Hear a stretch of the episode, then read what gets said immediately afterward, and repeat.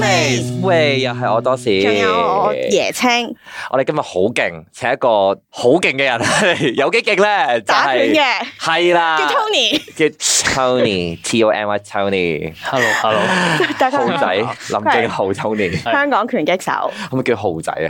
叫我 Tony 仔就得啦 Tony 仔，叫我 Tony 仔就得啦哇，OK 喎，你唔見咗佢成年咧，個人係誒。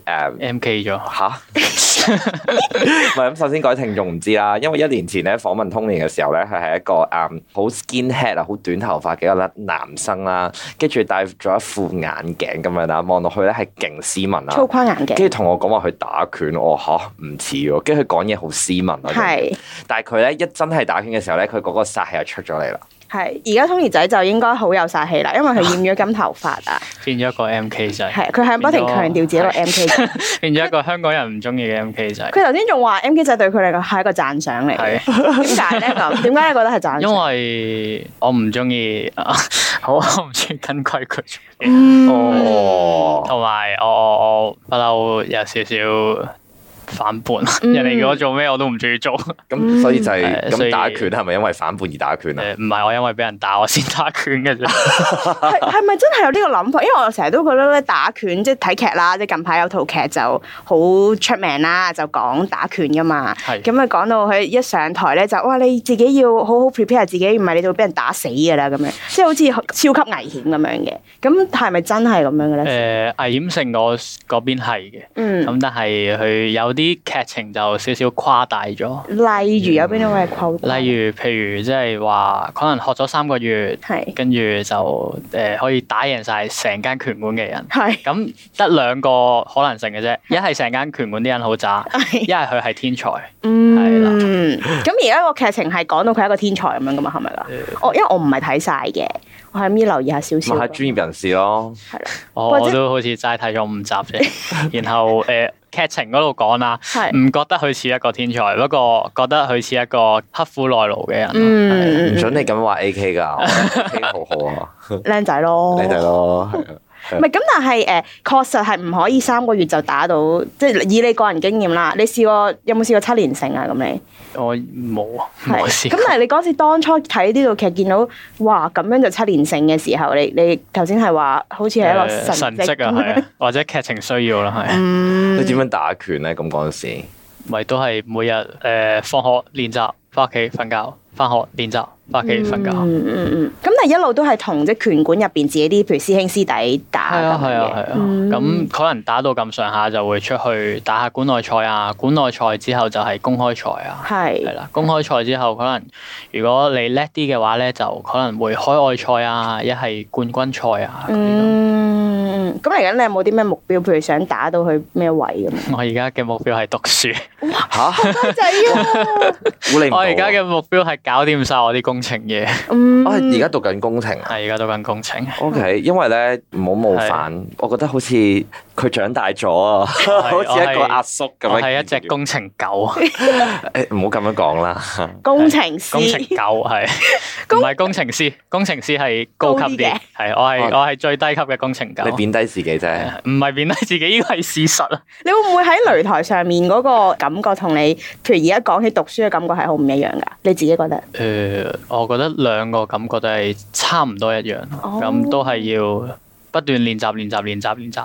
咁工程嗰度就係誒要讀好啲嘢啦，係咩微積分啊、係風火水電嗰啲啊。係咁拳擊嗰度就係要，譬如誒、呃有唔同方向練習嘅，咁譬如誒、呃出拳個速度啦、腳步啦、身法啦，咁拳重啊，咁嗯依住唔同方面。咁譬如我要練誒、呃出拳個速度嘅，咁我就練出拳個速度咁，嗯嗯嗯嗯嗯係啊，都係分唔同範疇、唔同範疇咁。我我有嘢想問，因為你頭先就咁聽咧，嗰啲即係出拳速度呢啲就比較好實際性嗯嘅嘅嘢啦。但頭先我聽到有個話係誒心法咧，我覺哦得身身體嘅身，哦哦係啊身係我要我我都以為係 身身體肉女見翻其他部隊啲身 E friend 嗰啲咧， 唔係哦係，但係的確係真係有嘅，不過唔係唔係心法咁咁玄學啦，係只係純粹一個心理素質嘅調整啫。嗯哦只係譬如你俾人打緊嗰陣時，你可以選擇跑走，一係你可以選擇反擊，一係選擇直接退出。咁嗯你就誒、哦呃透過唔同嘅可能冥想嘅練習啊，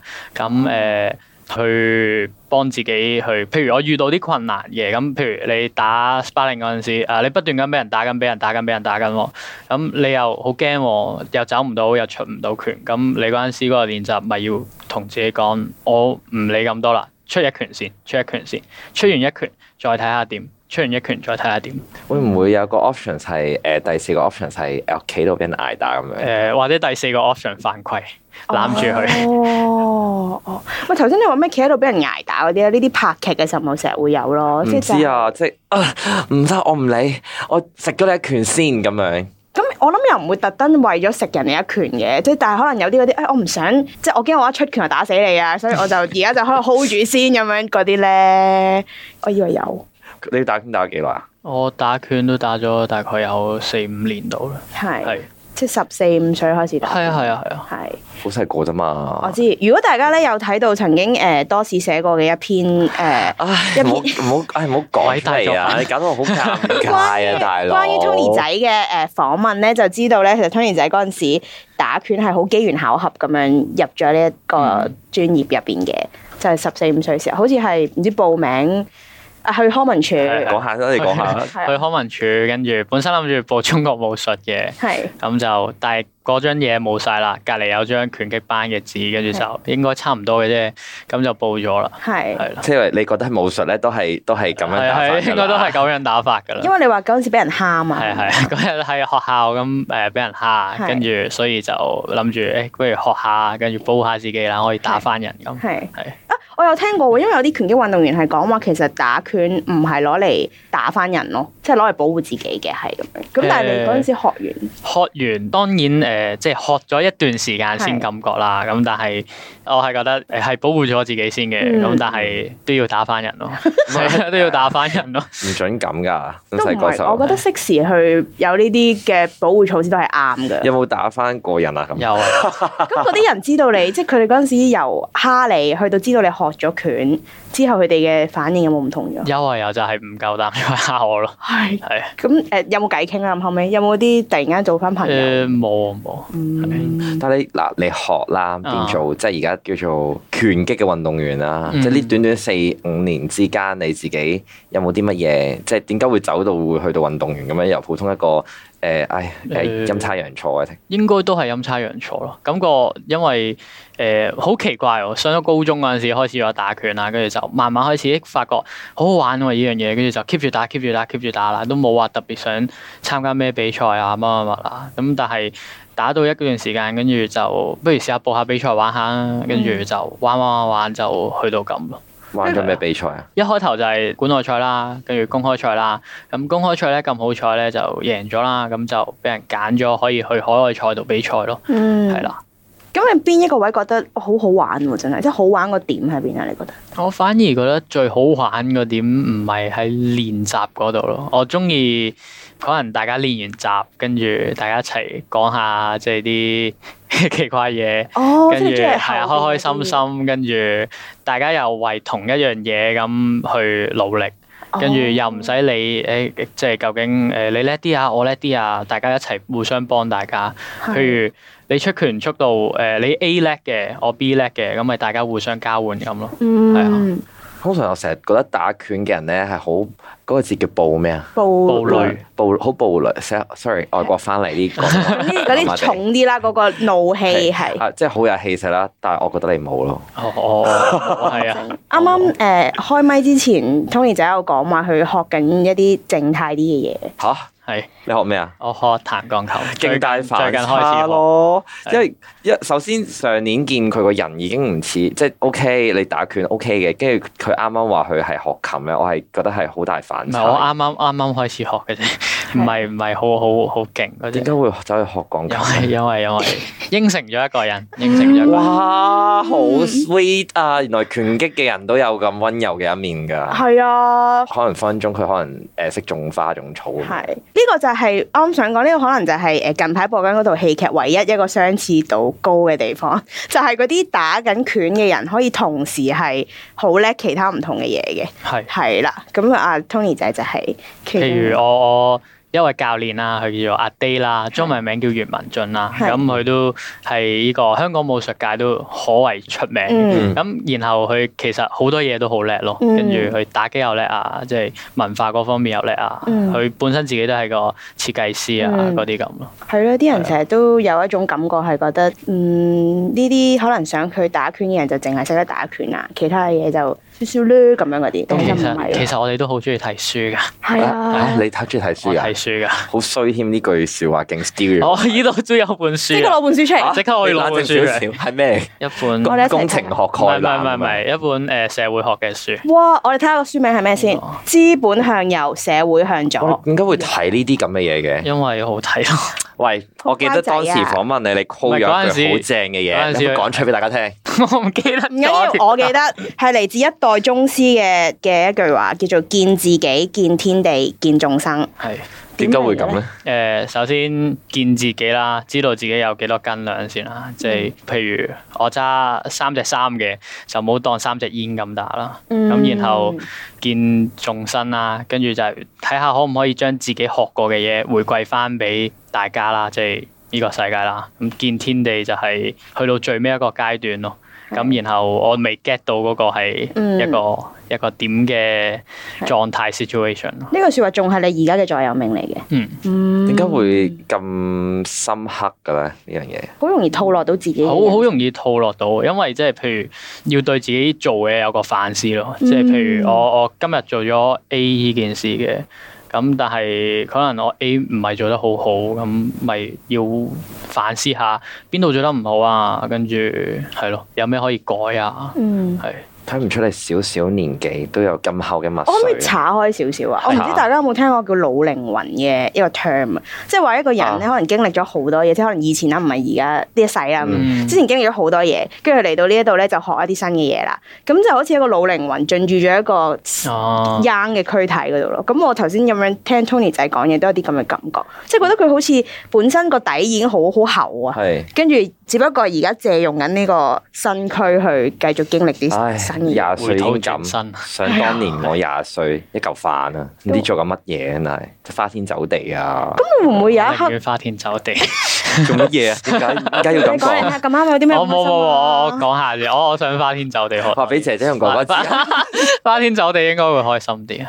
點解你而家好大壓力咩？我哦誒都 OK 嘅，還好啊。哦，多數啲壓力係嚟自邊度啊？誒功課讀書嗰方面，嗯，咁所以你嚟緊就會想專注喺讀書度多啲係啦啊。係啊，但係打拳唔係都會 keep 住，都會 keep 住。你你但係呢年 Covid 呢段期間啦，誒、嗯即係冇咗半年咁樣啦，咁係啊，冇比賽咁咪退步咯。可能個心態上會有少少咯，但係練習都係 keep 住練咯。係啊，即係盡量我會當係一件恒常嘅事，即係譬如你朝頭早起身，你都要刷洗面噶嘛，嗯咁就當係刷洗面咁。但係誒而家都開翻啦，即係啊係好多地方都開翻關啦，有冇機會可以去海外賽？嗯，希望都有機會咯，但係暫時都係想 focus 喺讀書嗰方面多啲。嗯唉，真係好識諗啊！你小朋友。但係我想問你咁樣講嘅時候，譬如你拳館嗰啲師兄師弟聽完會點㗎？即係會覺得嗯。唔好讀書啦，唔好讀書啦。真 㗎吓？我估到啦，啊 因為唔係因為可能呢拳擊呢樣嘢對於師兄師嚟講係當前最重要嘅嘢嘛，咁、嗯啊唔所以係唔係，可能我覺得係因為佢哋本身已經有個好好嘅職業㗎啦，係係啦，跟住佢哋即係佢哋都學歷都好高，啊咁然後我我感覺即係咁，我除咗學打拳呢樣嘢，我都有其他技能㗎嗯嘛，咁冇、可能齋一樣技能㗎嘛嗯，咁、所以就誒、呃我就揀咗工程咁，我講下打拳啦好啊，即係你你你嗯哦而家先講大 家， 我講翻打拳啦，咩打拳啦？你話誒、呃即係打咁耐拳擊啦，咁叫做當初你對呢個嘅武術都有興趣，咁有冇、嗯其實而家會唔會試過係將啲嘢 mix and match 咁樣？誒、呃有試過啊，我誒、呃工程之 mix 武術哦，咁，唔係唔係唔係唔係，又未去到咁誇張嘅。咁誒、呃除咗學拳擊之外啦，我都有學過其他即係唔同嘅武術嘅，譬如誒、呃泰拳啊、誒、摔跤啊、巴西柔術啊。嗯咁、其實佢好多嘢全部都係 connect 嘅咯。我覺得個重點係要識用個身體去發力咯，嗯係啦、咁唔可以局部發力咁咯，嗯，係啊，你覺得你夠唔夠了解你自己嘅身體啊？咁嗯，仲未夠。哦，咁因為我覺得好似我覺得做運動即係好專注一樣運動嘅時候，如果本身嗰個人好了解自己啲身體嘅話，佢就可以發揮得最好咁樣。我記得咧睇過誒一本拳擊嘅書咧，叫做《以拳入摺》。係以拳入節。你有你有冇睇過呢本嘢？我有聽有聽過啊睇過少少啦，係我覺得好搞笑係將即係點樣將武術呢樣嘢係融會貫通喺唔同嘅嘅生活拳擊 category 度，哦跟住再融入自己生活度咁樣咯。即係可能詠春都可以用到啲套路落去 Thai boxing，我唔知係啊係係咪真誒、㗎？有啲可以嘅，只不過唔再執着喺個形式上邊啦。嗯，唔對得着嘅形式即係誒唔好咁執着係即係譬如 E 拳一定係正宗嘅，A 一定係正宗，B 一定係唔正宗嘅。咁但係其實 A 同 B 都用到，咁用到咪得咯。我哦即係如果打比賽嘅時候，如果拳擊比賽嘅話，我突然間用咗一招係詠咪咁都春嘅咁招咁唔犯規嘅話咧都 OK 嘅。係係啦，即係唔好突然間即係拳擊比賽突然間起腳撩下音咁，咁就咪犯規咯咁。撩下音。即係即係有一個踢下招音式係踢下音，哦哦哦係哦啊係哦啊，sorry，勾 勾咗唔知喺邊度。咩 啊？啲全程都係一個問號嘅狀態。而家都好尷尬，而家你明唔明？咁嗰、個咁嗰、個誒誒有用會管犯規啦，拳啊擊嘅犯規可唔可以都講下點犯規？其實我都唔拳知。擊嘅犯規誒好、簡單嘅啫，佢齋可以打你膊頭前面啲位置， 嗯跟住同埋腰以上嘅位置。嗯係啦，其他位就唔可以打噶，譬如後腦啊，跟住下音啊，跟住嗰啲位就唔可以打啦。嗯嗯，有冇試過初學嘅時候啦？你咪講話誒，咪保護自己嘅？有嗯冇試過用錯力打傷咗人啊？誒、暫時未試過。 ，sorry，我有啲衰。你啱啱啱啱一開始我哋節目開始前，你話你個人最唔中意就係守規矩噶嘛？誒、 咁你打拳會唔會唔守哦規矩啊有時？誒，唔、會犯規咯，哦啊，OK 都會 做啲佢奇奇怪怪佢嘅佢答得嘢。 好，唔係，我覺得都要了解個真相噶嘛，即係大家睇一項運動嘅時候，唔係淨係睇電視，或者唔係淨係睇本書。有好多人一定係睇電視。我相信係呢套電視劇係因為某某人做先會睇 嘅，哦，你都可以開名嘅。